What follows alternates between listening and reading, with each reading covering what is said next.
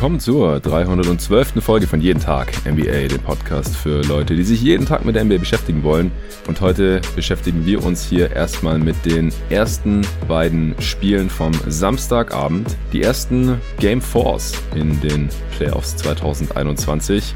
Die Milwaukee Bucks haben die Miami Heat gesweept. Wer meinen letzten Pod zu dieser Serie und meine Takes und Gedanken zu dieser Serie, die ich da zusammen mit Timo aufgenommen hatte, gehört hat, der weiß, dass es für mich jetzt keine besonders große Überraschung war. Die Heat haben sogar noch eine Halbzeit ungefähr ganz respektabel gespielt und es sah noch so ein bisschen nach einem Gentleman Sweep aus, aber dann haben die Bucks in der zweiten Halbzeit doch nochmal einen Gang höher geschalten und gezeigt, dass sie wirklich das deutlich bessere Team in diesem Erstrunden-Matchup war. 120 zu 103 Endstand. Deswegen äh, werde ich es kurz halten zu diesem Spiel, aber ich habe heute nochmal einen neuen Gast drin, der dann auch nochmal seine Gedanken hier zu dieser Serie und diesen beiden Teams abgeben wird. Und das zweite Spiel des Abends, das war leider nicht viel spannender. Die Portland Trailblazers haben ihr zweites Heimspiel gegen die Denver Nuggets gewonnen. 115 zu 95 und gleichen die Serie aus. 2-2, sehr spannende Serie hier jetzt, Stand heute. Um diese beiden und auch noch mehr in diesen Playoffs zu besprechen, habe ich mir heute heute endlich mal wieder den Arne Brandt reingeholt. Hey Arne. Hey Jonathan, hi Leute. Ja, das zweite Spiel ist gerade zu Ende. Ich habe es mir mit Hassan zusammen äh, reingezogen, der hier auch schon im Pod zu Gast war. Der ist jetzt gerade hier zur Tür raus und äh, wir beide haben ausgemacht, dass wir dann zwischen Blazers, Nuggets und Wizards Sixers, das jetzt gleich startet, schnell aufnehmen wollen, bevor du dann auch pennen gehen musst. Und ich werde mir heute ehrlich gesagt die zwei weiteren Spiele zwar noch reinziehen, aber dann eher ein bisschen entspannt. Ich brauche mal irgendwie ein paar Stunden Wochenende. Und vor allem macht es für mich halt einen riesen Unterschied, ob ich dann um 6 Uhr morgens ins Bett gehen kann oder mir noch ein, zwei Kaffee reinpfeifen muss und dann noch aufnehmen muss, den Pod abmischen und kurz zusammenschneiden und dann raushauen muss, auf Social Media bewerben und bis ich dann auch endlich Ruhe finde und pennen kann, dann wird's meistens so zehn, vielleicht sogar elf. Und wenn ich dann irgendwie sechs, sieben Stunden schlafe, dann äh, stehe ich auf und dann fängt schon wieder das nächste Spiel an um 19 Uhr. Und äh, ich muss morgen auch mal ein paar Stunden, ich möchte morgen auch gerne mal ein paar Stunden mit meiner Freundin Zeit verbringen. Ich hoffe, die Hörer haben Verständnis dafür und sind nicht allzu traurig, gerade die Wizards, Sixers, Jazz und Grizzlies Fans, auch wenn Westbrook jetzt spielt, ich gehe nicht davon aus, dass Sixers Wizards, also die Serie an sich besonders spannend wird. Wenn die Wizards jetzt hier das erste Heimspiel gewinnen können, dann ist es natürlich noch mal ein bisschen interessanter, dann schaue ich mir das nächste Spiel auf jeden Fall auch wieder live an. Grizzlies Jazz, da habe ich auch mega Bock drauf, aber ich äh, werde dann nach Spiel 4 hier mit dem Torben zusammen die Serie im Detail analysieren, also da müsst ihr euch einfach noch ein bisschen gedulden. Arne, wie geht's dir? Wir haben äh, seit unserem Monster-Pod vor anderthalb Wochen ja gar nicht mehr sprechen können. Wie gefallen dir die Playoffs bisher? Ja, mir geht's gut. Die Playoffs gefallen mir auch richtig gut. Ich muss sagen, dass das erste Knicks äh, mir richtig gut gefallen hat, weil der Garten einfach voll war und ich war mhm. ziemlich überrascht davon. Ich hatte das gar nicht so mitgeschnitten, dass da so viele Fans wieder dabei sein können. Ja, und vielleicht saß echt davor und hab gedacht, das gibt's ja nicht, man. Richtig geil, wie der Garten rockt und ja, es ist einfach eine tolle Halle und wenn man dann sieht, dass es so gut läuft, also da habe ich gedacht, ja, die Knicks haben das Ding am Ende verloren, aber die größte Niederlage hat hoffentlich Covid eingesteckt an dem Tag und hoffentlich gibt's da keine negativen Auswirkungen irgendwie in Zukunft, aber das ist schon schön zu sehen und so fühlt es sich für mich auch gerade an. Ne? Es wird wieder so ein bisschen normaler. Ich habe auch eine Impfung bekommen. Nice. Hoffentlich ist das Leben bald wieder so, wie es früher mal war. Das ist die Hoffnung. Ja zumindest annähernd. Ja, die Amerikaner sind einfach schon deutlich weiter. Auch in den allermeisten anderen Arenen, da waren ja echt sehr viele Fans, die dann auch sehr laut waren. Ich fand auch in Atlanta zum Beispiel war die Crowd sehr, sehr gut. Dallas, Phoenix auch, als die Lakers da waren, hat echt gebebt. Äh, sehr cool zu sehen auf jeden Fall. Das ist schon wieder was ganz anderes als letztes Jahr in der Bubble. Das war schon eine absolute Ausnahmesituation. Natürlich sehr guter Basketball, aber es ist schon eine ganz andere Playoff-Stimmung nochmal, wenn man sieht, wie das Publikum da abgeht. Vor allem solange sie sich benehmen. Da gab es jetzt echt ein paar unschöne Szenen mit manchen Fans, die jetzt irgendwie nach 15 Monaten wieder aus ihrem Loch gekrochen kamen und vergessen haben, wie man sich in der ja. Gesellschaft zu verhalten hat. Vergessen, wie, wie man sich benimmt und gleich lebenslanges ja. Stadionverbot. Ja, hoffentlich. Da gibt's auch echt keine andere Lösung, ehrlich gesagt, finde ich. Für solche Leute muss da ja auch einfach ein Zeichen setzen, dass sowas nicht geht. Ja. Dann hat man in, in einem Stadion, in der Arena einfach nichts verloren. Sorry. Ähm, ja, Bugs, Heat. ich habe meine finalen Gedanken zu der Serie äh, schon für verfrüht nach Spiel 3 abgegeben hier im Pod. Du hast es dir noch angehört. Ich glaube, wir, wir können uns eine detailliertere Analyse dieses Spiels sparen, denn da ist jetzt nicht mehr allzu viel anders gelaufen, als davor schon in der Serie gelaufen war. Also mein äh, eigentlich verfrühtes Fazit war es im Endeffekt jetzt natürlich nicht, denn es war ein Sweep und die Bucks spielen einfach ein, zwei Level besser als äh, die Heat. Adebayo hatte ein besseres Spiel, wie ich finde, war dann teilweise aggressiver, 2014 und 4 am Ende aufgelegt in 35 Minuten, noch sieben Offensiv-Rebounds. Aber da frage ich mich dann halt auch, wieso erst jetzt? Jimmy äh, hatte das vielleicht ja, unspektakulärste Triple-Double, das ich je gesehen habe, mit 12, 10 und 10 in 38 Minuten. Wieder nicht irgendwie dominant als äh, Scorer gewesen in, in der ersten Halbzeit, als die Heat in Führung lagen und die Offense auch ein bisschen besser lief und so. Da hatte er sehr schnell viele Assists, ist gut als Playmaker aufgetreten. Aber ich hatte ja hier im Pod gesagt, wenn die Heat mal ein Spiel gewinnen wollen, dann muss ja klar der beste Spieler auf dem Platz sein. Das war auch heute wieder nicht. Alles in allem, gerade in der zweiten Halbzeit, war das auch wieder eine relativ ernüchternde Performance dieser Miami Heat. Aber es ist auch sehr, sehr schwer, glaube ich, sich nach einem 0 zu 3 Rückstand nochmal zu motivieren, über 48 Minuten und alles zu geben für den Sieg, auch wenn es zu Hause ist und auch wenn viele Spieler der Miami Heat im Sommer Free Agent werden und hier vielleicht nochmal ihren Wert hätten zeigen sollen. Was hast du denn jetzt hier aus dem Spiel noch mitgenommen? Ja, auf jeden Fall, dass die Bucks ein Titelcontender sind und dass sie klar verbessert sind zum letzten Jahr. Also ich finde es auch schon echt cool zu sehen, ähm, dass die Bucks hier so ein Killer-Comeback vom letzten Jahr hingelegt haben, sich wirklich die Heat ausgesucht haben und jetzt hier 4 zu 0 die Serie gesweept haben. Das ist schon ein richtig starkes, krasses Zeichen. Ja. Das hätten die meisten Leute vorher nicht gedacht, wie ihr es auch im Pod schon besprochen hattet mit Timo im letzten Pod über das letzte Spiel. Ja, ich glaube, niemand, niemand auf dieser Welt kann ernsthaft auf den Sweep getippt haben. Ja, also ich hatte ja auch Bugs in 6 gesagt und ich war mir auch ziemlich sicher, ja. dass die Bugs das packen dieses Jahr, aber ich hätte nicht gedacht, dass sie das so dominant tun. Also ja. da gab es ja diese eine Statistik, die äh, gesagt wurde, während des Broadcasts, das war erst das zehnte Mal in der Geschichte der Playoffs, dass ein Team in den Playoffs zweimal hintereinander mit 25 Punkten gewonnen hat. Ach krass, okay. Und jetzt in Spiel 4 waren es ja schon wieder 20 Punkte oder 19 Punkte. 17 äh, sieb, am Ende. 17 Punkte am Ende, genau. Mhm. Also richtig deutlich. Ich meine, das ist halt fast schon von den Ergebnissen her jetzt so ein bisschen wie die Detroit-Serie vor zwei Jahren in der ersten Runde, wo Detroit ohne Black Griffin ja. oder mit einem sehr angeschlagenen Black Griffin spielen musste musste. Mhm. Also schon richtig krass.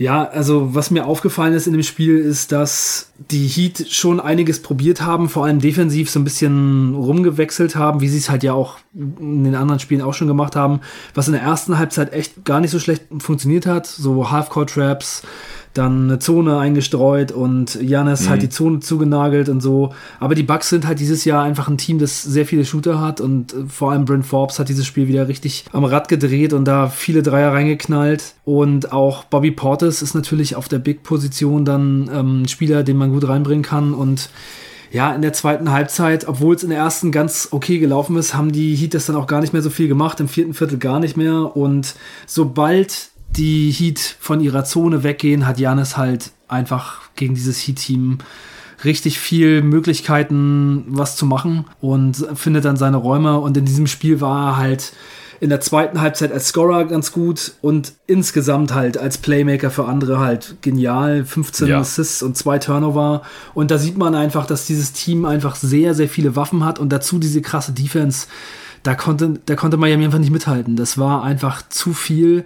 Und eine Sache, die mir auch sehr aufgefallen ist, Brook Lopez hat ja jetzt ein sehr gutes Spiel gemacht. In 28 Minuten 25 Punkte, 11 von 15 Field Goals und 0 von 0 Dreier. Also er kann ja. jetzt wirklich mit Drew Holiday in der Lineup einfach anders spielen. Er kann wieder näher am Kopf spielen, was ihm in so einer Serie gegen ein Team wie Miami, das da einfach nicht so viel Gegenwehr zu bieten hat, auch wenn Bam ein krasser Spieler ist, aber Lopez ist einfach riesig. Ja dann kann er halt einfach Bam quasi dominieren. Also er hat äh, auch in diesem Spiel, auch wenn Bam besser gespielt hat, Bam einfach stehen lassen und hat ihn quasi dominiert.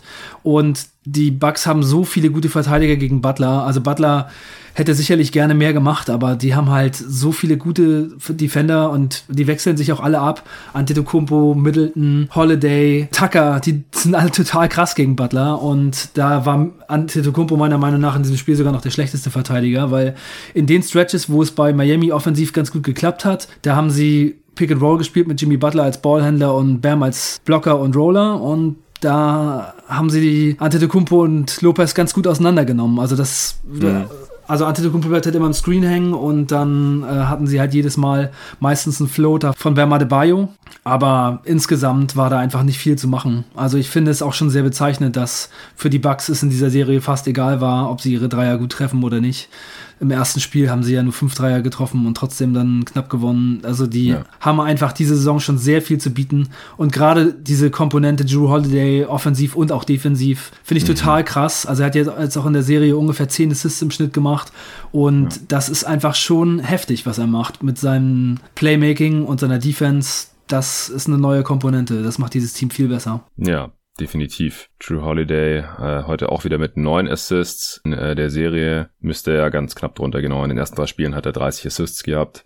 Das ist schon äh, sehr, sehr bezeichnend. Ich habe gerade übrigens auch von auf Twitter auch gesehen, dass äh, Bryn Forbes in dieser Serie zwei Punkte mehr gemacht hat als Jimmy Butler. 60 zu 58. Ja. Das ist relativ bezeichnend.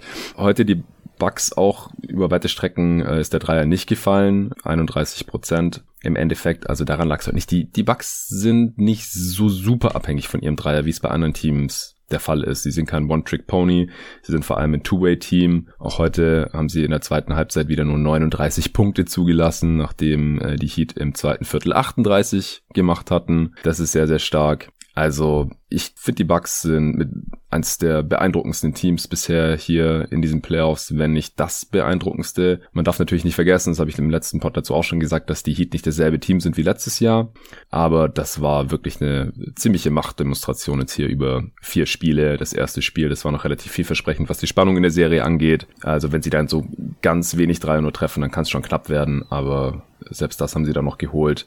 Äh, was jetzt sehr, sehr schade ist, ist, dass Dante DiVincenzo wohl für die restlichen Playoffs ausfällt. Ja. Mit seiner Fußverletzung. Das war im letzten Pod noch nicht klar. Und das ist natürlich schon ein Dämpfer jetzt, finde ich. Also auch für meinen Tipp, dass die Bucks den Osten gewinnen. Er ist einfach ein Starter, wenn auch der unwichtigste von den fünf Startern. Gerade jetzt, wenn Brook Lopez eben so aufspielt. Jetzt ist Pat Connaughton heute Nacht gestartet, was irgendwie auch logisch ist. Das Skillset von denen ist nicht so unterschiedlich, außer dass die Vincenzo halt noch mehr am Ball machen kann. Ist mehr noch ein off-the-dribble Playmaker und Passer als Connaughton. Connaughton heute auch kein gutes Spiel als Starter. Eins von fünf aus dem Feld, keinen seiner vier Dreier getroffen der ist einfach kein besonders konstanter Spieler auch. Also als Starter bei einem Contender meiner Meinung nach etwas überfordert, aber Bryn Forbes würde ich auch nicht starten, den würde ich als Microwave-Shooter von der Bank weiterbringen.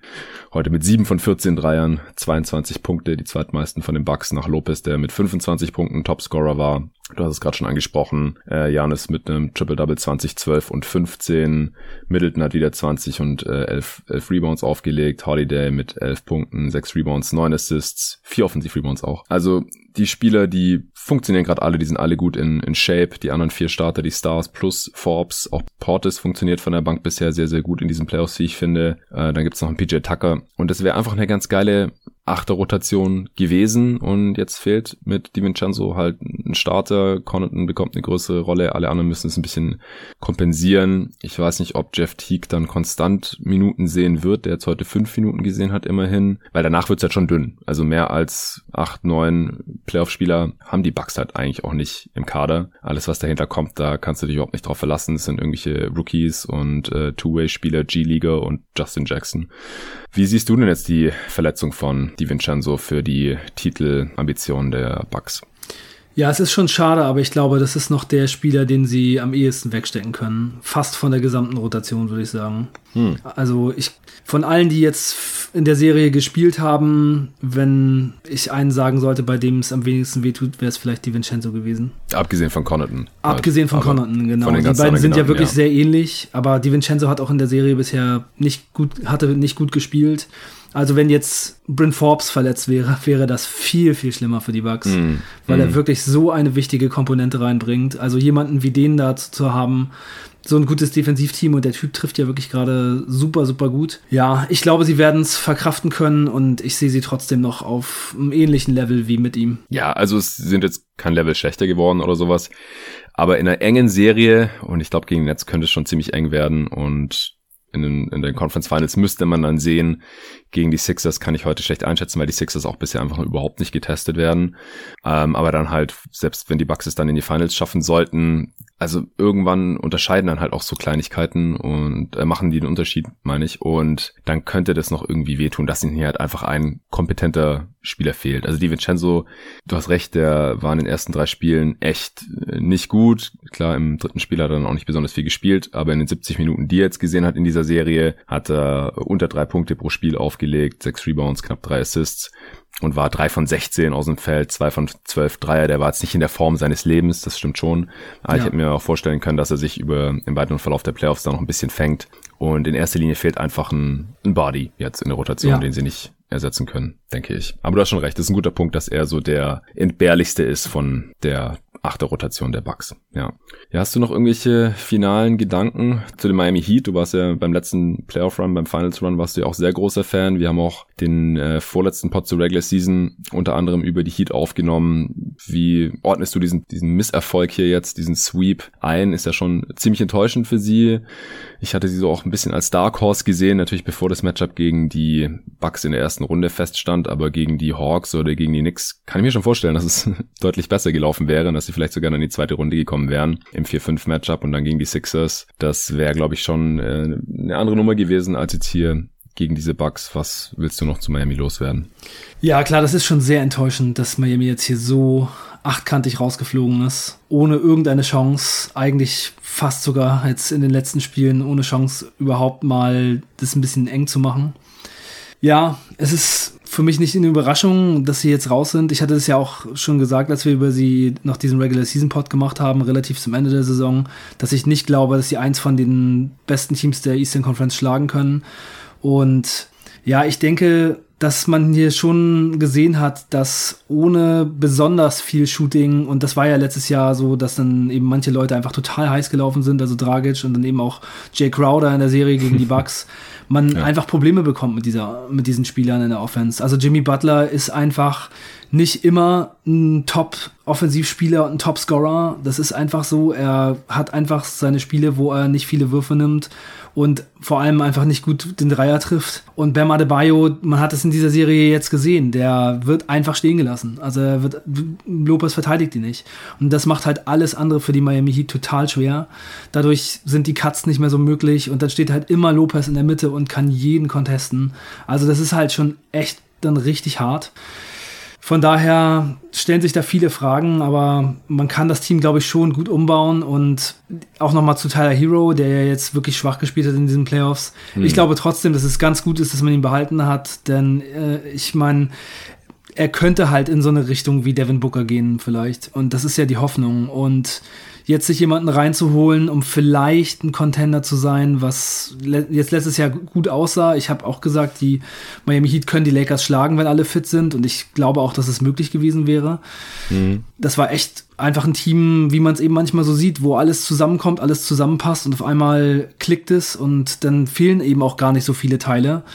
Also ich meine, Jay Crowder ist jetzt äh, nicht jemand, der auf dem Baum wächst, so ein Spielertyp, so, aber das ist halt auch nicht unmöglich, äh, Leute so reinzuholen, die sowas ähnliches machen. Ne? Also von daher kann man schon sehen, wenn man mit Jimmy Butler und Bam Adebayo baut, kann man schon sehr viel Erfolg auch haben. Und man muss jetzt einfach wieder die richtigen Entscheidungen treffen. Und die Miami Heat sind schon eine Franchise, der ich das zutraue. Von daher einfach den Kader ein bisschen umstrukturieren. Dazu besteht ja auch die Möglichkeit. Dann kann es auch, glaube ich, schon schnell nochmal wieder in etwas höhere Gefilde gehen als erste Runde. Ja, kurz nochmal zu Tyler Hero. Ich mag diesen Vergleich mit Devin Booker nicht so gern. Ich glaube, dass er nicht den Frame hat, um jemals so ein kräftiger Spieler zu werden wie Devin Booker. Und das ist, glaube ich, ein sehr unterbewerteter Aspekt von Devin Bookers Game. Und ich finde auch, dass Devin Booker im selben Alter, also in seiner zweiten Saison, schon deutlich smarter gespielt hat. Also Hero chuckt einfach Würfel, da frage ich mich, kannst du nehmen, wenn du die letzten drei gemacht hast oder so? Wie es ja letztes Jahr in Playoffs auch teilweise der Fall war. Aber wenn es halt echt nicht läuft, ich sehe in Hero zumindest aktuell niemanden, der das Spielverständnis von der potenziellen ersten Option mitbringt. Es ist vielleicht ein bisschen, bisschen hart und er ist noch jung, er kann sich noch weiterentwickeln. Ich würde jetzt auch nicht bewerten wollen, ob man ihn hätte traden sollen oder nicht, weil das hängt halt total vom Angebot ab. Aber ich habe damals den Heat-Fans widersprochen und ich finde, es hat sich halt auch bestätigt, dass wenn man in einem Paket um ihn herum, wenn man da hätte einen Star bekommen können, gerade Marke James Harden, dann muss man das auf jeden Fall machen.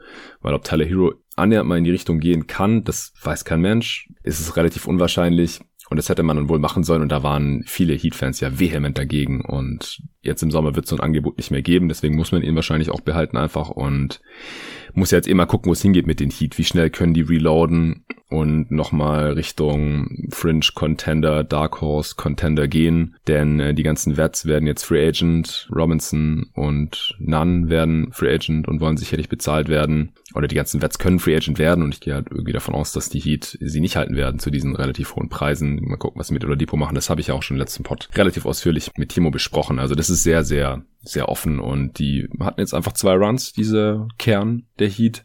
Letztes Jahr kam alles zusammen. Diese Bubble-Situation war offensichtlich perfekt für sie. Und jetzt dieses Jahr waren sie einfach nicht mehr dasselbe Team. Vom Spielermaterial war es nicht auf demselben Niveau. Die waren offensichtlich auch einfach nicht in der Form. Und die Milwaukee Bucks, die, die sind offensichtlich in dieser Contender-Form. Ja, vielleicht bevor wir gleich zu Nuggets Blazers kommen, noch eine Frage zu den äh, Bucks. Also wenn jetzt bei Celtics Nets nichts super komisches passiert, dann werden einfach die Nets auf die Bucks treffen in der nächsten Runde. Was sind da jetzt deine Gedanken? Ich glaube, wir haben in unserem Monster-Pod auch das ganze Bracket durchgemacht und auch über das Matchup kurz gesprochen. Wie würdest du das jetzt sehen? Hat sich da an deiner Einschätzung irgendwas geändert und was war da nochmal dein Tipp? Du hast, glaube ich, auf die Nets getippt. Ja, ich habe auf die Nets getippt. Also ich drücke den Bucks diese Saison die Daumen. Ich habe jetzt auch die Bucks-Spiele alle gesehen. Ich habe mir die Bucks so als eins meiner Teams ausgesucht, die ich so intensiv verfolgen will. Also hm. da bin ich schon dafür, dass die Bucks das gewinnen gegen die Nets. Aber ich glaube, dass das schwierig wird. Ich würde jetzt einfach mal bei meinen Picks von vor der Saison bisher einfach so bleiben. Aber ich muss schon sagen, dass die Bucks ein bisschen stärker gespielt haben jetzt, als ich das erwartet hätte. Und dass auch diese Holiday-Komponente, finde ich, sehr, sehr gut aussieht. Also, und auch, dass die Bank, also dass die Bankspieler auch einfach super, super gut spielen und genau das machen, was dieses Team gut gebrauchen kann. Also auch PJ Tucker zum Beispiel gegen jemanden wie Butler zu setzen, ist einfach für so 20 Minuten pro Spiel richtig cool. Mhm. Und sie sind einfach auch sehr, sehr körperlich. Sie sind sehr groß. Das und damit hatten die Bucks in der, in der Regular Season meiner Meinung nach sowieso schon ziemlich viele Probleme und man hat es jetzt hier auch wieder gesehen. Äh, das könnte bei den Nets halt auch das auch ein Problem sein, ähm, dass sie mit dieser Länge und dieser physischen Präsenz nicht so gut umgehen können. Und die Bucks sind halt wirklich ein sehr, sehr gutes Two-Way-Team, was du ja auch vorher im Pod gesagt hattest. Ähm, du hast ja auch auf die Bucks getippt und das kann schon sein, dass es für die Nets auch schwierig wird. Und was jetzt eben gegen die Heat gestimmt hat, dass sie sehr viele verschiedene Verteidiger haben, die gut Butler nehmen konnten. Die haben auch schon ganz gute Möglichkeiten, eben die Netzstars zu verteidigen. Also Holiday ist bestimmt einer der besten Verteidiger gegen Kyrie Irving, die man in der Liga finden kann. Und ansonsten haben sie ja. auch ganz gute Leute, die man so gegen die anderen Stars setzen kann. Also Antetokounmpo gegen Durant sehe ich nicht so richtig, weil Antetokounmpo ist einfach nicht so ein super krasser On-Ball-Defender, würde ich mal einfach so sagen. Jetzt auch in dieser Se Serie wieder gesehen. Auch so Pick-and-Roll-Verteidiger. Er ist einfach nicht so gut. Er kommt nicht so um die Screens rum und dann ist er einfach ja. aus dem Play raus und er ist einfach weggewischt und dann muss Lopez irgendwie eins gegen eins verteidigen und dann gibt es halt nur offene Midrange-Jumper und KD macht die halt alle rein. Von daher muss man mal sehen, wie die Bugs das lösen. Aber ja, ich glaube, es wird eine richtig verrückt gute Playoff-Serie. Also da werde ich mir bestimmt auch jedes Spiel ansehen. Aber yes. ich würde einfach mal bei den Nets noch bleiben. Was war das Netz in sieben? Die Spiele kann ich dir gerade gar nicht so genau sagen. Ich, mein, ich meine, dass du Netz in sieben ja, gesagt Netz in sieben, wahrscheinlich. Ja, also ich freue mich auch super auf dieses Matchup. Ich denke halt, dass die Bucks auch offensiv streckenweise sehr gut mithalten können werden mit diesen Nets. Wir haben ja jetzt auch erst im letzten Spiel der Nets gesehen, dass äh, wenn im gegnerischen Team ein Star explodiert und dann noch ein, zwei andere Spieler offensiv liefern und dann halt nur zwei der Big Three ein gutes Spiel haben, was ja mit Durant und Harden durchaus der Fall war, aber dann ging bei Kyrie halt nicht viel, dann kann es halt nicht reichen. Und ich, die Bucks sind natürlich irgendwie zwei Level besser als die Celtics gerade. Und klar, man kann mal ein Spiel verlieren und ich will das jetzt auch den Netz gar nicht zu sehr anlasten oder sowas. Aber das hat mich so ein bisschen darin bestätigt, was ich jetzt von den Bucks gegen die Heat gesehen habe und was ich von den Nets gegen die Celtics bisher gesehen habe, dass das eine sehr enge Serie werden könnte und ich halte halt die Bucks als so mit am besten gewappnet mit den Lakers zusammen wahrscheinlich, um halt es mit diesen Nets hier aufzunehmen. Und was du zu Janis gesagt hast noch, ja, ich fand's ganz gut, dass wir jetzt mal gesehen haben, dass er über weite Strecken der Serie auch einen Wing-Playmaker wie Butler verteidigen kann. Und der hat es ihm ja wirklich sehr schwer gemacht. Aber klar, Butler ist halt ein ganz anderes Skillset als Durant. Durant will die ganze, ganze Zeit Pull-Up-Jumper nehmen und Jimmy will das eigentlich überhaupt nicht.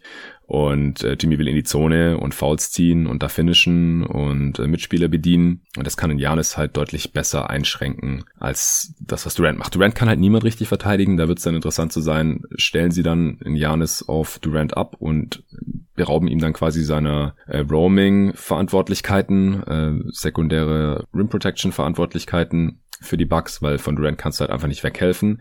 Oder setzen sie halt einen Gegenspieler auf ihn an, der da nicht so super viel ausrichten kann, wie Middleton, was wir auch in der Regular Season gesehen haben, oder wie äh, PJ Tucker, die ihn nicht besonders gut einschränken können, aber dann lebt man halt damit, dass Durant diese äh, Pull-Up-Jumper über den Defender drüber macht und schaut halt, dass man äh, Harden und Irving einschränkt und schaut, dass man die Zone zumacht und dann äh, müssen die Nets halt möglichst viele Pull-Up-Jumper treffen, um vier Spiele zu gewinnen.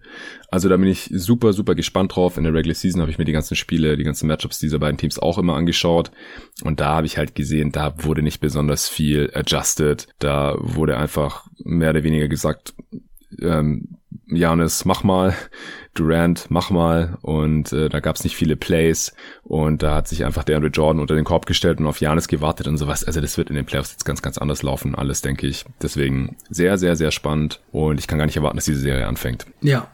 Gut, dann kommen wir zu einer anderen spannenden Serie in der Western Conference und zwar Portland gegen Denver ist eine der besten Serien bisher, wie ich finde. Einfach zwei Teams, die eigentlich auf Augenhöhe agieren und jetzt ist die Serie auch ausgeglichen. Wir hatten ja in den ersten drei Spielen die beiden äh, Superstars, äh, natürlich Nikola Jokic und Damon Lillard, die äh, einfach nur abgeliefert hatten in den ersten drei Spielen. Jokic hatte 36, 12 und knapp vier Assists aufgelegt pro Spiel bei einem 138er Offensivrating.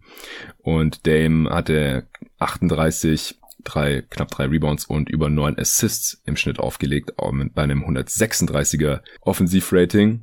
Und in der Serie schon 19 von 44 Dreier getroffen in drei Spielen. Unglaublich. Und jetzt in diesem dritten Spiel, da haben beide Stars nicht wirklich funktioniert. Ich dachte eigentlich, dass die Blazers kein Spiel gewinnen können, in dem Damon Lillard eins von zehn aus dem Feld ballert. Aber wenn halt Jokic auf der anderen Seite auch einigermaßen eingeschränkt werden kann und das ich weiß nicht genau, können wir gleich drüber sprechen. Es scheint einfach nicht so wirklich sein Tag gewesen zu sein, denn er hat ähnliche Looks bekommen wie in den ersten Spielen, finde ich. Klar, die, die Blazers haben es ihm versucht schwer zu machen, aber ich finde die defensive Coverage, die sah schon ähnlich aus wie in den ersten drei Spielen und heute hat er halt seine Würfe dann einfach nicht verwandeln können. Und dann ist es halt für Denver ein Riesenproblem, weil der Supporting Cast von Dame ist nach wie vor besser als der von Jokic. Das war auch der Grund, warum ich vor der Serie auf die Blazers in 6 getippt hatte. Und es hat sich heute bewahrheitet. Norm Paul hat ein super Spiel gemacht, Topscorer mit 29 Punkten, fast alles aus dem Feld getroffen. Auch CJ hatte ein sehr, sehr solides Spiel und dann können sich halt die Blazers auch mal erlauben, dass Damon Lillard nur eins von zehn aus dem Feld schießt. Ähm, am Ende, wie gesagt, relativ ungefährdeter Sieg für die äh, Portland Trailblazers. Das vierte Viertel war komplett Garbage Time. Sie haben dann zwar nur noch mit 20 gewonnen, aber sie waren streckenweise über 30 vorne. Also wirklich eine richtige Klatsche für die Nuggets hier. Was war da nochmal dein Tipp vor der Serie gewesen? Die Nuggets in sieben. Okay, ja, ist durchaus noch drin. Ähm, mein Tipp ist auch noch drin, aber dann müssten die Blazers jetzt in Denver gewinnen, was sie können, haben ja auch das erste Spiel geholt und dann natürlich die Serie in sechs closen. Wenn es in Spiel sieben geht, dann würde ich auch eher auf die Nuggets tippen. Ich glaube nicht, dass Denver zu Hause in Spiel sieben verlieren wird. Ja, was war aus deiner Sicht, was waren da jetzt so die Hauptfaktoren in diesem Spiel, dass die Blazers gewinnen konnten? Ja, ich finde, in dieser Serie ist es sehr auffällig, dass Nikola Jokic zum Scorer gemacht wird von den Blazers und ja. das liegt natürlich auch teilweise an seinem Supporting Cast, dass die einfach nicht so viele gute Schützen und gute Offensivspieler haben, die Nuggets. Aber er hat jetzt in dieser Serie so wenig ist gemacht. Also im ersten Spiel hat er einen, ja. dann fünf, fünf und jetzt wieder einen. Und man sieht es einfach auch, er hat gar keine Anspielstation, er hat gar keine Möglichkeit, seine Zauberpässe an den Mann zu bringen. Er guckt eigentlich im Moment wirklich nur Richtung Ring und versucht den Ball reinzumachen. Selbst wenn er irgendwie gestoppt wird, macht er noch einen Pivot, einen Pivot und dann versucht er noch irgendwie den Wurf loszuwerden. Und das hat in den ersten Spielen gut funktioniert und er hat mega viele Punkte gemacht. Und dazu lief es bei den anderen ja auch ganz okay. Und in diesem Spiel lief es einfach gar nicht. Also bei ihm nicht besonders gut und bei den anderen Spielern auch nicht. Von der Starting Five hat äh, in diesem Spiel Jokic ein Assist gemacht und Campazzo sieben und die anderen drei Spieler null. Und ja Jokic ist minus 32 in diesem Spiel. Also die Bank hat noch einigermaßen das hier respektabel gehalten. Auch am Ende die Führung noch ein bisschen verkürzt. Aber das war ein Katastrophenspiel von den Denver Nuggets. Und ja. in diesem Spiel ist eigentlich alles, was man vor der Serie befürchten konnte, eingetreten. Also alles, was du auch gesagt hattest, als wir über die Serie geredet haben.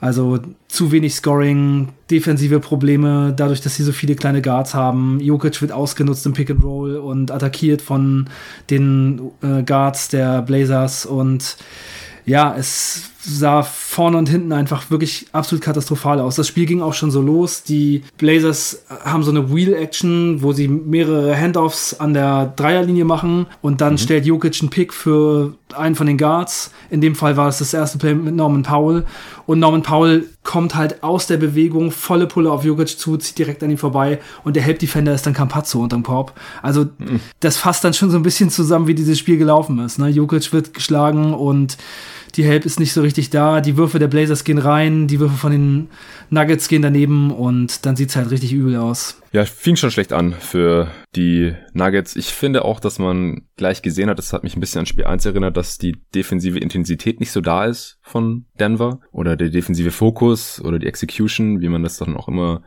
betiteln möchte. Und auf der anderen Seite hat halt Jokic direkt nichts getroffen, eins von sieben angefangen und so sind die Nuggets dann halt direkt die ganze Zeit einen Rückstand hinterhergelaufen, obwohl sie halt auf der anderen Seite Dame Lillard ganz gut im Griff hatten. Also sie haben ihn auch relativ aggressiv getrappt und gedoppelt, äh, weil sie halt wahrscheinlich auch die Rechnung gemacht hatten, wenn Dame keine 30 bis 40 Punkte macht, dann wird es schwer offensiv für die Blazers, wenn die dann halt nicht ungefähr jeden Dreier treffen.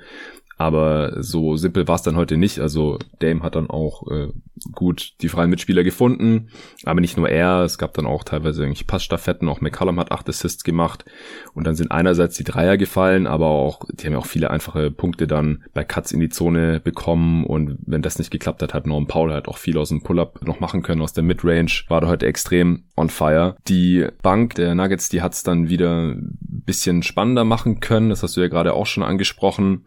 Also gerade Michael Green hat ein ganz gutes Spiel, äh, 11 und 5 von der Bank, zwei Offensiv-Rebounds. Äh, Monte Morris war der beste Guard heute, würde ich schon sagen, auch besser als Campazzo und auch besser als Austin Rivers, der einfach, er ist aber super streaky. Also im letzten Spiel hat er das Game klar gemacht, im vierten Viertel mit wichtigen Dreiern. Äh, heute hat er zwei von fünf geschossen in 24 Minuten. Ja, wenn und Austin Rivers einen schlechten Tag hat, sieht er wirklich richtig schlimm aus. Viel zu viel ja. Dribblings, schlechte Würfe, das war gar nichts. Ja, im letzten Spiel hat er quasi noch Jamal Murray adäquat vertreten und äh, heute natürlich nicht. Ja. Noch eine richtig wichtige Sache in diesem Spiel ist, dass Michael Porter Jr. nichts auf die Reihe bekommen hat. In 23 Minuten nur drei Würfe genommen, ja. nur drei Punkte gemacht. Wollte und ich sagen. Norman, Norman Powell hat ihn richtig bearbeitet und da sieht man einfach auch, ich habe zwischendurch gesagt, gedacht, das ist so ein bisschen das Porzingis-Problem.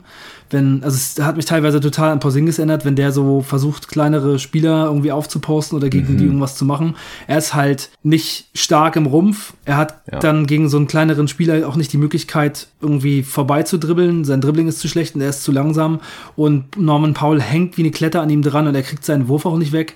Also das war schon auch richtig stark von Norman Powell und auch von anderen Spielern denn eben teilweise defensiv. Und dann noch eine Sache zu ähm, Nurkic. Der hat in diesem Spiel so gut gespielt, yes. dass wenn Nikola Jokic halt von seinem Zauberpässen überhaupt gar nichts anbringen kann und als Playmaker gar nicht in Erscheinung tritt, dass Nurkic einfach in so einem Spiel der bessere Spieler ist. Also Nurkic war defensiv stark, hat da ein paar schöne Blocks gemacht und offensiv hat er auch quasi ein mindestens vergleichbares, wahrscheinlich sogar besseres Spiel als Jokic gemacht. Und das mhm. ist natürlich auch ein Riesenfaktor dann. Jokic ist allgemein so ein Riesenfaktor in dieser Serie. Das habe ich auch, ich glaube, in jedem Pod zu dieser Serie bisher gesagt. Wenn er drauf ist, dann läuft's bei den Blazers einfach. Und wenn er runtergeht, dann kollabieren die total. Also egal, ob dann ein Kanter reinkommt, was jetzt heute auch zum Glück nicht passiert ist bis zur Garbage Time, oder wenn die Blazers dann small gehen müssen, das funktioniert halt einfach nicht gegen diese Denver Nuggets und nicht gegen Nikola Jokic. Und Nurkic hatte bisher in den ersten drei Spielen, wenn mich gerade nicht alles täuscht, immer Foul Trouble, mindestens in zwei Spielen. Im letzten Spiel ist er ausgefault und das ist dann einfach super tragisch. Ich habe das äh, dann auch gesagt, wenn Nurkic aus Foul Trouble draußen bleiben kann, dann äh, haben die Blazers jederzeit eine richtig gute Option auf der 5, sowohl offensiv als auch defensiv, vor allem auch gegen Jokic, wenn sie ihn so viele One-on-One -on -One verteidigen, wenn der ihm keine Fouls anhängen kann und dann halt nicht diese crazy Shots trifft, was ja auch mal vorkommen kann. Ich würde auch davon ausgehen, dass Jokic sich wieder fängt und im nächsten Spiel wahrscheinlich ein äh, ziemlich gutes Game raushaut. Aber heute würde ich auch sagen, hat Nurkic Jokic wahrscheinlich ausgespielt, hat 17 und 6 aufgelegt. Mit ihm auf dem Feld waren die Blazers plus 32 und er hatte halt nur drei Fouls. Und über weite Strecken des Spiels hat er sogar nur zwei Fouls gehabt. Ich habe zur Halbzeit mal geguckt gehabt, weil ich auch dachte, das ist einfach super wichtig, dass dieser Typ kein Foul Trouble hat. Ist vielleicht der Faktor in dieser Serie. Ja. Zu Michael Porter Jr., also ich wollte, da wollte ich auch noch zu kommen. Also die Nuggets Starter haben zusammen nur 45 Punkte gemacht.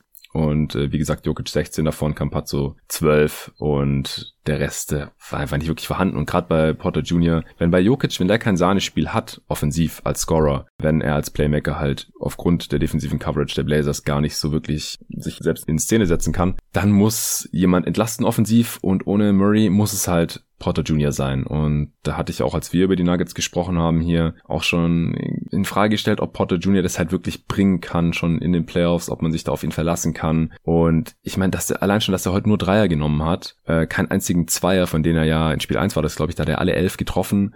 Äh, er hat keinen einzigen Freiwurf gezogen. Das ist nicht ansatzweise irgendein Co-Star-Niveau oder sowas, was man jetzt hier von ihm brauchen würde. Klar, das muss man Malone vielleicht auch ein bisschen ankreiden, dass er zu wenig Plays dann halt auch laufen lassen hat, wo Porter Jr. einfach als Play-Finisher genutzt wird und er dann einfach nur noch einen Wurf nehmen muss, weil den kann er schon über Norm Paul anbringen. Also er ist einfach so viel größer als Paul, das war auch in den ersten paar Spielen immer ein relativ großes Problem, dass die Blazers eigentlich keinen adäquaten Defender gegen Porter Jr. haben, solange sie halt sich nicht komplett ihres offensiven Spacings berauben wollen. Also wenn sie halt nicht gerade irgendwie Covington, Jones Jr. und Ronnie Hollis Jefferson zusammenspielen lassen, dann haben sie ja zwei Non-Shooter auf dem Feld, dann wird es halt schwierig, genug Länge gegen Porter Jr. aufzubringen. Ich finde es ja auch gut, dass Covington gegen Gordon verteidigt in dieser Serie. Das hatte ich auch bei der Preview noch gefordert, damit er halt ein bisschen besser als Help-Defender auch zur Geltung kommen kann und äh, er nicht halt die ganze Zeit One-on-One -on -one an, an Michael Porter Jr.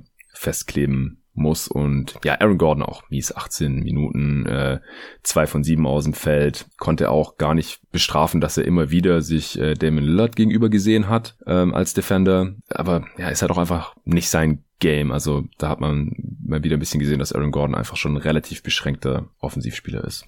Ja, Aaron Gordon sieht wirklich bei den Denver Nuggets aus, als hätte er noch ein bisschen was verlernt, was er schon konnte in vorherigen Jahren bei den Orlando Magic. Ja, bei schlechteren Teams halt. Ich weiß nicht, ob er sich das nicht traut, aber ob das Coaching-Staff es dann nicht zulässt und einfach sagt, ey, du machst deine Dunks nach Cuts und nimmst freie Dreier und alles andere lässt du bitte. Aber wenn er halt einen, so einen kleinen Guard wie Dam Lillard gegen sich sieht, dann muss er da schon eigentlich ein, zwei Moves haben. Ich meine, er hat ja die Würfe noch genommen. Er hat sie aber noch nicht getroffen. Das äh, ist dann halt schon auch eins von relativ vielen Problemen, dass die Denver Nuggets hier heute hatten. Ja, also zur Halbzeit waren sie dann 10 Punkte hinten, hatten ein Offensivrating von 102. Das Einzige, was sie noch so ein bisschen drangehalten hat, war das Spiel der Bank und dass sie 28 Prozent ihrer Offensivrebounds immerhin eingesammelt haben, wenig Turnovers gemacht haben, aber die Blazers halt noch weniger. Ich glaube, die hatten drei Turnovers zur Halbzeit. Und dann im, im dritten Viertel ist es dann aber relativ schnell alles zugunsten der Blazers abgerutscht. Und also die, die Blazers, die, die hatten da teilweise auch komische Cross-Matches in der Defense, was die Nuggets vielleicht verwirrt hat. Auf jeden Fall konnten sie das dann nicht ausnutzen. Also es war nicht nur Lillard gegen Gordon, aber da gab es überhaupt gar keine guten Looks. Die Nuggets konnten keine guten Abschlüsse kreieren gegen die kleinen Defender, konnten ihre Größenvorteile da nicht ausspielen. Und äh, dann waren die Blazers relativ schnell 20 Punkte vorne. Am Ende des dritten Viertels dann schon 88, 58. Da kam dann ein kurzer Stretch, in dem die Blazers einen Dreierregen auf die Nuggets niederprasseln lassen haben. Simons hat eingetroffen, Mello, Powell. Und dann war das Ding gegessen. Ja, Norman Powell sah heute wirklich richtig krass aus, finde ich. Ja. Also mit seiner Athletik und dem Schuss und der Defense, das sieht schon aus wie, ja, so auf einem Level mit CJ McCollum und, und Lillard dann eben teilweise, ne? Das ist schon richtig gut. Ja, heute war der Beste auf jeden Fall von diesen ja. beiden, das ist keine Frage, aber das war auch mal nötig, denn seine Serie bisher, die war nicht besonders toll gewesen. 14 Punkte im Schnitt, ähm, Offensivrating von 119, trotzdem sehe ich hier gerade. Aber er hatte nur 23 Prozent seiner Dreier getroffen. Und ich fand halt auch, also wie gesagt, in den ersten Spielen defensiv gegen Porter Jr. ist es schon schwierig, weil er halt so gefühlt zwei Köpfe größer ist als er und einfach über ihn drüber werfen kann. Ja. Das sollte eigentlich ein Mismatch sein. Heute war es das überhaupt nicht, aber ich gehe davon aus, dass es im nächsten Spiel wieder anders laufen wird. Ja, ja, heute haben die Nuggets Porter Jr. bei seinen Cuts auch einfach nicht gefunden. Also selbst wenn er da mal einen guten mhm. Cut gemacht hat und er ist ja wirklich ein sehr guter Cutter, dann haben sie ihn einfach nicht gefunden. Also heute war echt der Wurm drin. Wenn man nur das Spiel jetzt gesehen hätte, würde man sagen, die Denver Nuggets können niemals diese Serie gewinnen, weil es heute wirklich einfach eine absolute Katastrophe war. Das wird hoffentlich nochmal anders. Ja, ich kann mir vorstellen, dass es das schlechteste Spiel war der Nuggets. Denn ich weiß nicht, hast du gesehen, dass Jokic anders verteidigt wurde als in den ersten drei Spielen? Nee, nee. Also es war. War eigentlich doch genau dasselbe und er hat einfach die Würfel. Single Coverage, ja, genau also ab und zu finde ich, war es ein bisschen voller in der Zone, gerade am Anfang. Und er hat dann halt versucht, da zu überpowern und hat auch nach Offensivrebounds dann auch versucht, ihn wieder selbst zu machen und so, ist das eigentlich auch richtig ist.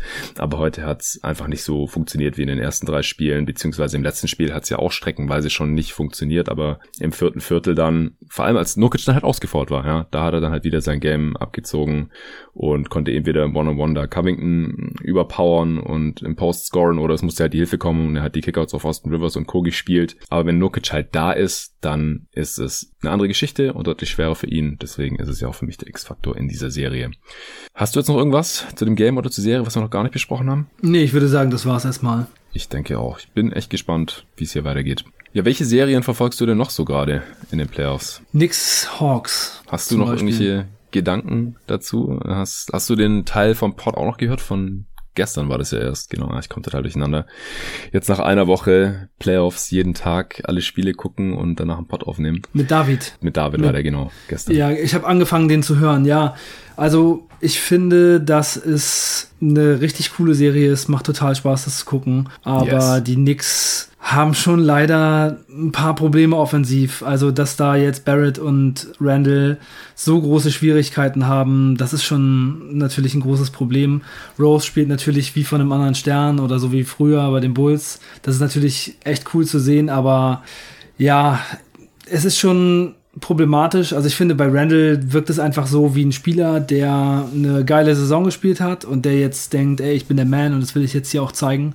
Und ich gehe mal so ein bisschen mit dem Kopf durch die Wand. Also er trifft meiner Meinung nach ziemlich viele sehr, sehr schlechte Entscheidungen, nimmt ganz ja. schlechte Würfe, er zwingt es total und es ist einfach nur übers Knie gebrochen und das ist schon sehr, sehr schade und da fehlt dann auch vielleicht einfach ein bisschen was also sei es die Erfahrung als Nummer eins. Aber ich meine, es sind halt auch nur die Hawks und das sind jetzt schon drei Spiele, die wirklich schwach waren. Ja, ja ich bezweifle, dass das noch ein gutes Ende nimmt hier mit den Knicks, ehrlich gesagt. Mhm. Also auch bei Barrett sieht es ja so ähnlich aus. Und Rose kann das sicherlich einfach nicht alleine hier regeln, weil nee. bei, den, bei den Hawks ist einfach ein bisschen mehr offensives Talent da und sie haben kein Mittel gegen das Pick and Roll mit Trey Young.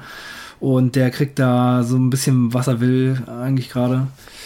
Ja. ja, sie haben auch keinen, keinen guten Defender gegen Trae Young. Das ist ein Riesenproblem aus meiner Sicht. Also halt Nelly Kina theoretisch, aber der darf ja in jedem Spiel nur drei Sekunden spielen.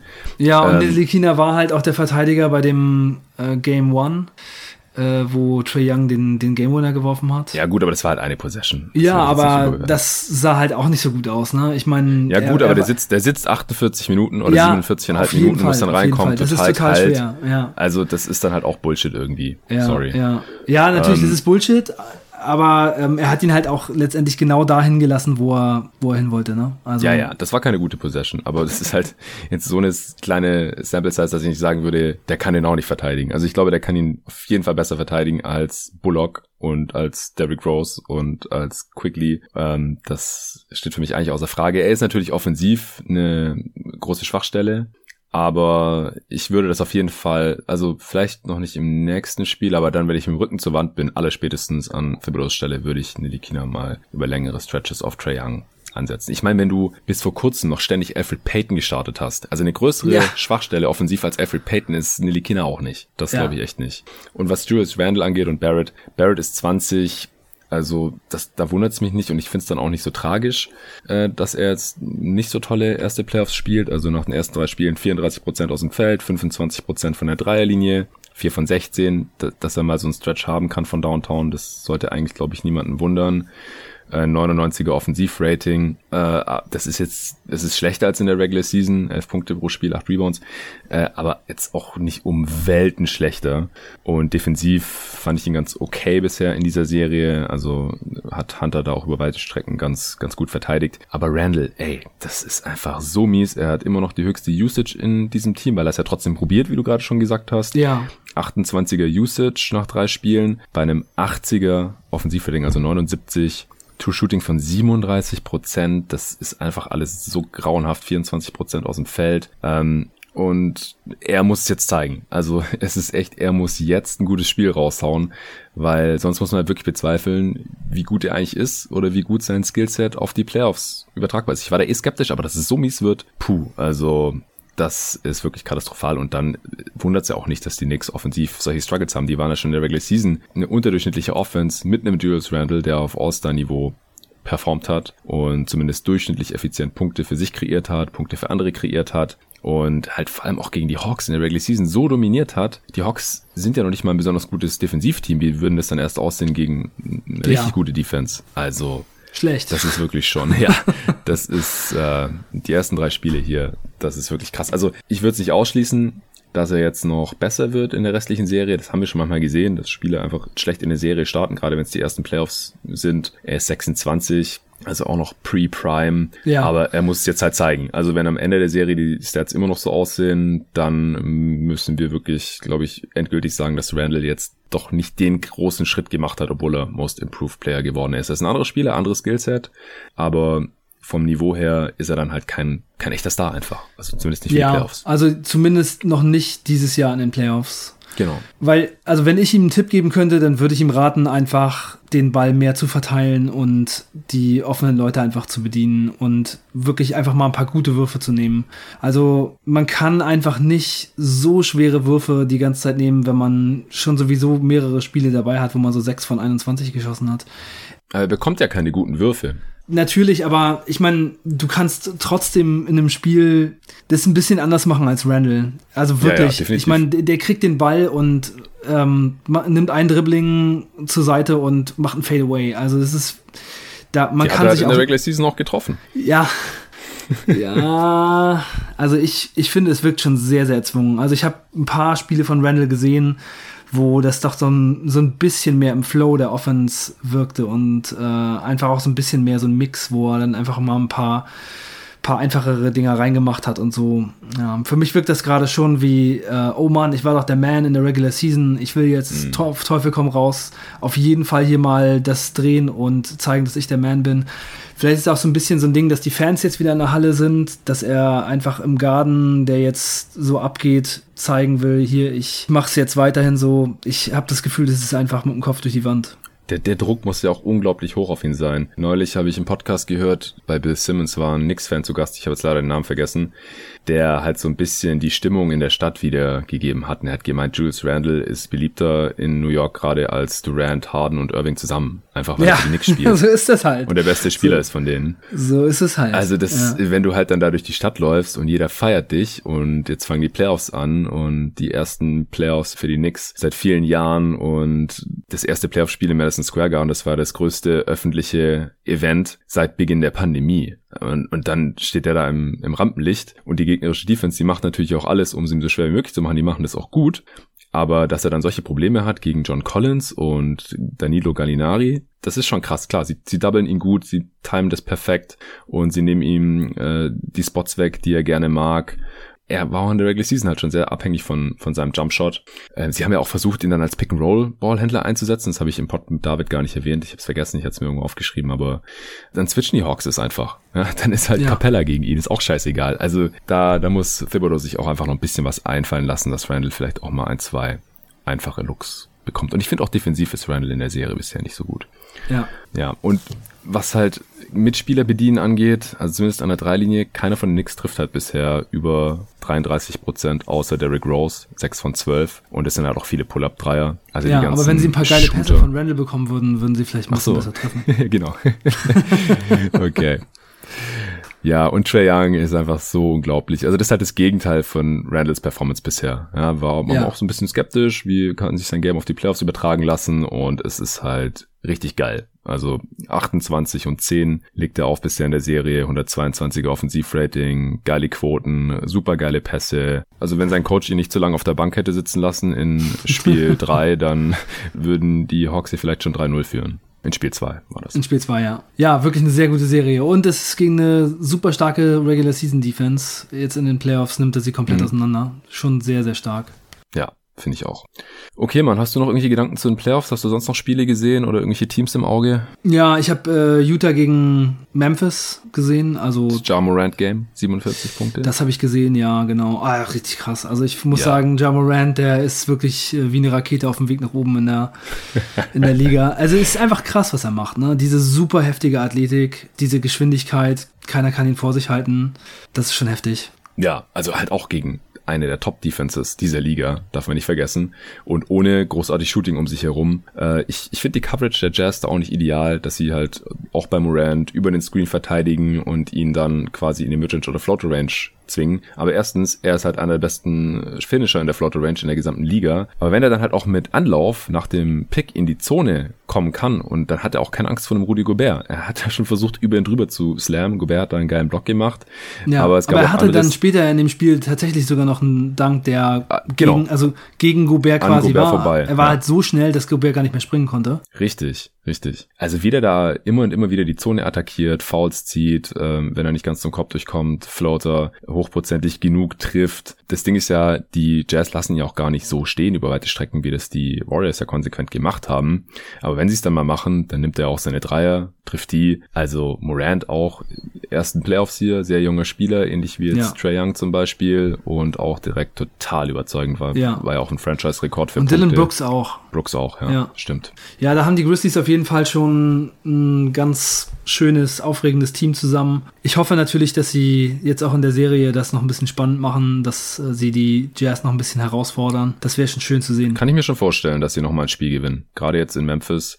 Also wenn die Leute den Pod hören, dann war halt Spiel 3 schon. Das ist ein bisschen suboptimal. Aber wie gesagt, nach Spiel 4, also egal wie es da dann steht, ob es da dann 3-1 steht oder 2-2, äh, da werde ich hier die Serie nochmal mit Torben zusammen analysieren, der ja auch Memphis Grizzlies Fanboy geworden ist. Einfach ein, ein cooles Team. Gar ja. keine Frage. Morant bisher mit 37, 4 und fast 6 Assists im Schnitt bei einem 130er Offensivrating in den zwei Spielen. Ja. Okay, noch was? Das sind so die Teams, die ich bisher hauptsächlich verfolgt und gesehen habe. Von den meisten anderen Teams habe ich mir nur so die Highlight-Videos oder Condensed angesehen. Hm. Suns Lakers hast du noch. Was war das Game One gesehen? Da haben wir, glaube ich, Ja, genau. Suns Lakers habe ich auch ein bisschen was gesehen, ja. Ja, das ist so nervig mit der Chris Paul-Verletzung. Ja, es ist Einfach bitter, einfach bitter. Und äh, genau, apropos Verletzungen, ich hatte vorhin noch äh, bei dem einen Spiel gesehen, dass Doncic questionable ist und äh, Anthony Davis auch Ja, aber. Davis war, glaube ich, jetzt jedes Spiel questionable, LeBron auch, und die haben immer gespielt. Nee, die hat auch gesagt, also ich spiele auf jeden Fall. Also da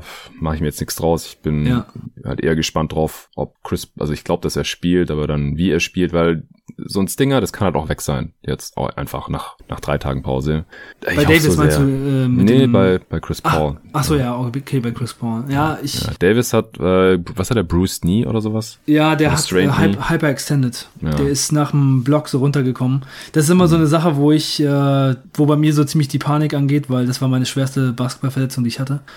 Und bei mir war es halt genauso wie bei Davis. Ich habe erst weitergespielt, ist im Training passiert und dann erstmal weitergespielt und dann hinterher so krasse Probleme gehabt. Also bei mir war es Hyperextension oder was? Also über, so eine Überdehnung oder was hast du da Ja, genau. Mhm. Mhm. Ja, aber so bei Davis war es, glaube ich, nicht so schlimm. Aber wenn ich, also ich, ich habe es halt, ich habe es halt gesehen in dem einen Replay, dass er, dass es ihm passiert ist ja. und habe sofort gedacht, oh, das sieht aber nicht so gut aus. Aber mag sein, dass es, dass es okay ist und er spielen kann. Ganz ja, das normal. denkt man bei Davis halt so dreimal pro Spiel. Oh, sieht mhm. nicht so gut aus. Und dann später mal weiter.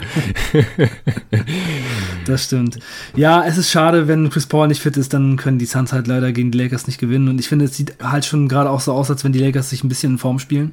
Ja, es, ich, ich weiß auch nicht. LeBron sieht überhaupt nicht aus wie, wie normal, also zumindest nicht über mehrere Spiele. Julius hat schon recht, dass er in Game Ones gerne mal so ein Feel-Out-Game macht und sich das erstmal ein bisschen anguckt und nicht 100% gibt. Aber dass er halt so cruised und dann wirklich nur, wenn es absolut sein muss, mal einen Gang hochschaltet. Ja, äh, ich habe auch gesehen, am, am Ring in der Serie trifft er bisher echt ziemlich schlecht. Es ist ja nicht nur, dass er wenig zum Ring geht, sondern dass er da dann auch teilweise nicht so gut finishen kann und solche Sachen. Deswegen bin ich da mal noch gespannt, wie es mit ihm weitergeht. Ansonsten muss eigentlich, wenn Chris Paul jetzt halt weiterhin so auftritt wie bisher und einfach limitiert ist, muss jetzt mal eine Antwort von Devin Booker kommen. Also es ist krass, was die Lakers Defense gegen ihn macht, aber er muss aggressiver spielen. Das hat Monty Williams jetzt auch gesagt. Äh, ja, ist immer alles cool, wenn also grundsätzlich bei den Suns, wenn halt keine Würfe immer sofort gechuckt werden, sondern wenn immer versucht wird, die richtige Entscheidung zu treffen. Äh, bei Booker ist es aber halt so, also wenn der einen einigermaßen freien Look hat, dann muss er den sofort nehmen in der Possession. Und ich finde auch, dass die Suns mehr versuchen sollten, in Early Offense was zu machen. Das ist auch Devin Bookers große Stärke, in Transition zu scoren. Das ähm, hat er die letzten Spiele kaum bekommen. Also er muss mehr. Ja, und wenn, dann wurde er geblockt. Ja, ja gut, da muss er dann halt mit leben. Ja, Anthony Davis antizipiert seine Moves sehr, sehr gut und äh, hat auch Bock dann, ihn von hinten wegzublocken. Da kannst du nichts machen. Ja, äh, du musst trotzdem weiter versuchen, Layups oder Dunks in Transition zu bekommen, auch wenn eventuell Anthony Davis noch von hinten Chase Down Block macht. Ja, oder das ein Ding einfach mal danken. Ja, hat er teilweise auch schon gemacht in dieser Serie. Ja. ja. das ist dann schwerer zu blocken, das ist klar. Also von Devin Booker, der muss mehr Abschlüsse bekommen, da ist auch Monty Williams für zuständig, aber dann muss er die halt auch rausfeuern, die Dinger und wenn er einen guten Tag hat und das haben wir von Devin Booker ja schon oft genug gesehen, dann haben die Suns auch eine Chance und ansonsten halt nicht. Es sei denn, Chris Paul ist auf einmal wieder bei 90 Prozent oder so und davon würde ich jetzt halt eher nicht ausgehen. Klar, die, die Shooter müssen auch treffen. Crowder, Cam Johnson, Campaign muss so ähnlich weiterspielen wie bisher. Dann haben die Suns noch eine Chance, aber ansonsten wird das sehr, sehr schwer. Ja, Okay, Mann, dann äh, vielen Dank, dass du dir heute hier die Zeit genommen hast. War cool. Ich hoffe, dass wir bald mal wieder aufnehmen können. Wir hatten ja auch angepeilt, dass wir vielleicht hier vor Ort zusammen aufnehmen. Das hat jetzt heute nicht geklappt. Vielleicht schaffen wir es demnächst mal. Würde mich auf jeden Fall freuen. Und ansonsten wünsche ich allen weiterhin viel Spaß bei den Playoffs. Wie gesagt, äh, sorry, dass ich jetzt nicht noch über Wizards, Sixers und Grizzlies Jazz spreche. Das wird dann noch nachgeliefert. Äh, ich hoffe, die Games werden cool. Ich werde mir die jetzt gleich reinziehen. Sixers, Wizards hat auch schon angefangen. Philly wird mit 6. Vielleicht wird es ja noch spannend spannend. Also, Arne, vielen Dank dir, vielen Dank fürs Zuhören an alle und bis morgen. Ja, ciao Leute. Voll ungewohnt mit dir so einen kurzen Pod aufzunehmen.